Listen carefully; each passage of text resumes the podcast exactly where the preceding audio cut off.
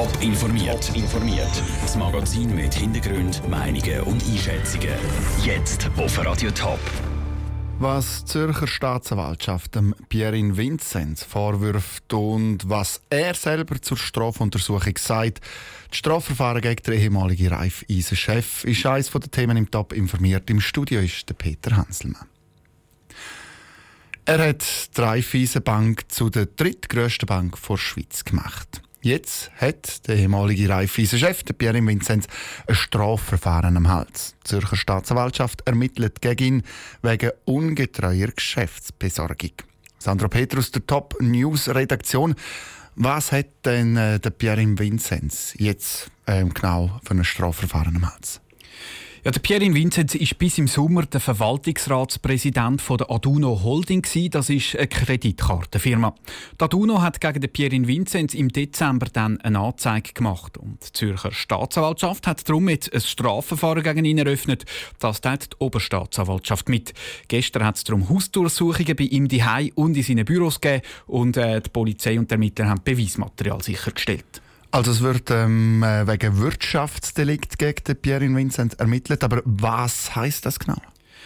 Die Staatsanwaltschaft will sich nicht so genau in die Karten schauen lassen, weil die Ermittlungen noch laufen. In erster Linie geht es aber um mögliche Interessenskonflikte von Pierre Vinzenz. Das erklärt auch Corinne Bouvard von der Oberstaatsanwaltschaft vom Kanton Zürich.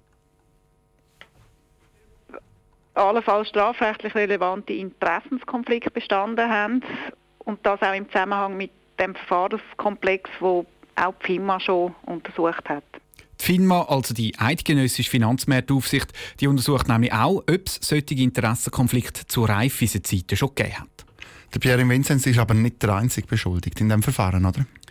Genau, es ist noch ein weiteres Verwaltungsratsmitglied von der Aduno ähm, beschuldigt, plus dann noch drei Personen aus dem Umfeld der Beschuldigten.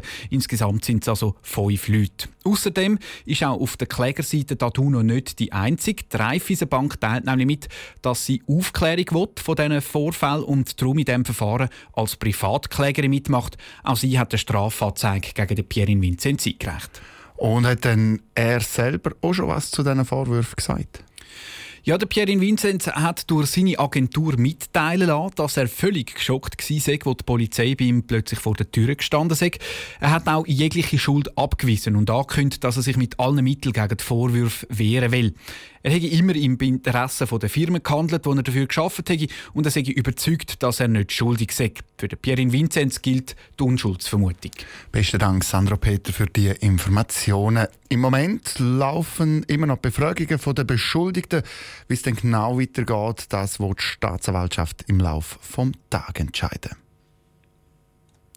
Zu einem anderen Thema. Da noch schnell ein Bild kommentieren, dort noch ein Mail beantworten und als nächstes noch die neuesten Nachrichten lesen. In der Schweiz sind viele Leute einem Handy, ihrem Handy, ausgeliefert. Nur einer von drei schafft es pro Tag, das Handy einmal auf die Seite legen. Michel Eckimann. Nicht nur die Jungen, sondern auch die Älteren können sich kaum mehr von ihren Handys trennen. Jede vierte Person schafft es gar nie, ihr Handy wegzulegen. Es kann zu einem Suchtmittel werden, wie Zigaretten. Darum ratet Jean-Claude Frick, Digitalexperte von comparis.ch, der die neuesten Zahlen veröffentlicht hat, mit kleinen Zielen anzufangen. Dass man einfach sagt, mal eine Stunde, mal zwei Stunden oder vielleicht am Wochenende mal in die Stadt gehen, einkaufen, ohne dass man das Handy dabei hat. Einfach mal versuchsweise. Und dann stellt man nämlich fest, es ist recht entspannend, wenn man zwischendurch mal eben nicht gestört wird. Aber ich würde mit kleinen Schritten anfangen, nicht das grosse Ziel im Sinne von mal ohne Smartphone in die Ferien zu gehen, drei Wochen. Das würde ich mir nämlich eh nicht schaffen, ist er sich sicher. Dass zwei Drittel von allen Schweizer das Handy nicht einmal am Tag weglegen, erstaunt ihn. Gleichzeitig sagt Jean-Claude Frick. Grundsätzlich ist es so, dass man natürlich einfach auch mal das Handy weglegen und rausgehen aber das ist eben gar nicht so einfach. Ich bin auch so ein Always-on-Typ, der immer das Gefühl hat, ich muss alles sofort jetzt haben. Ich glaube, man muss sich wirklich zwingen. Möglich ist das, wenn man das Handy von Anfang an daheim lässt. Sei es für eine Nacht mit der Familie, zu einkaufen oder für zum Arbeiten. Einfach ist das nicht, sagt der Digitalexperte Claudio Cittarini. Ich glaube aber einfach, dass man da wirklich muss noch zwei Schritte zurückgehen und das versuchen zu lehren. Und das gilt nicht nur für die junge Generation, die das vielleicht exzessiver macht als äh, ein bisschen die ältere Generation. Wir müssen Grundlagen eigentlich überhaupt einmal haben. Eine Möglichkeit, um die Grundlagen zu vermitteln, könnten Workshops sein.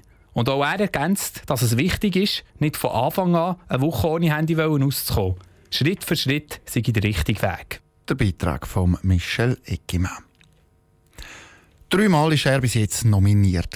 Jetzt, bei seiner dritten Nomination, hat es endlich geklappt. Der Thurgauer Rollstuhl-Leichtathlet Marcel Hug ist Weltbehindertensportler vom Jahr. Er hat in Monaco den Laurenz Award bekommen. Er könne gerne nicht sagen, was ihm gestern Abend durch den Kopf sei, als er seinen Namen gehört hätte, sagt er. Sicher eine riesige Freude und natürlich eine grosse Aufregung, oder, wenn man, wenn man auf die, Bühne darf und äh, von so vielen ja, tolle Sportler und äh, Legenden etwas darf sagen und Award entgegennehmen. Unter anderem war auch der Tennisspieler Roger Federer dort, der schnell noch einen neuen Rekord aufgestellt hat. Er ist gestern zum fünften Mal als Weltsportler des Jahres ausgezeichnet worden. Kein anderer Sportler hat den Titel so viel mal wie er. Aber jetzt zurück zum ähm, Marcel Hug. Er sei nämlich schon recht nervös gewesen. Ja, also irgendwie, ich habe es manchmal fast lieber, äh, die Nervosität vor einem Wettkampf irgendwie. Ich weiß nicht, es ist mir wahrscheinlich ein bisschen vertrauter, als wenn ich äh, auf, auf die, die Bühne ähm, darf äh, irgendwie ja, bin ich dann doch ein bisschen mehr nervös, glaube Und trotzdem hätte er sich aber eigentlich auch gerne nicht wirklich vorbereitet auf den Abend gestern.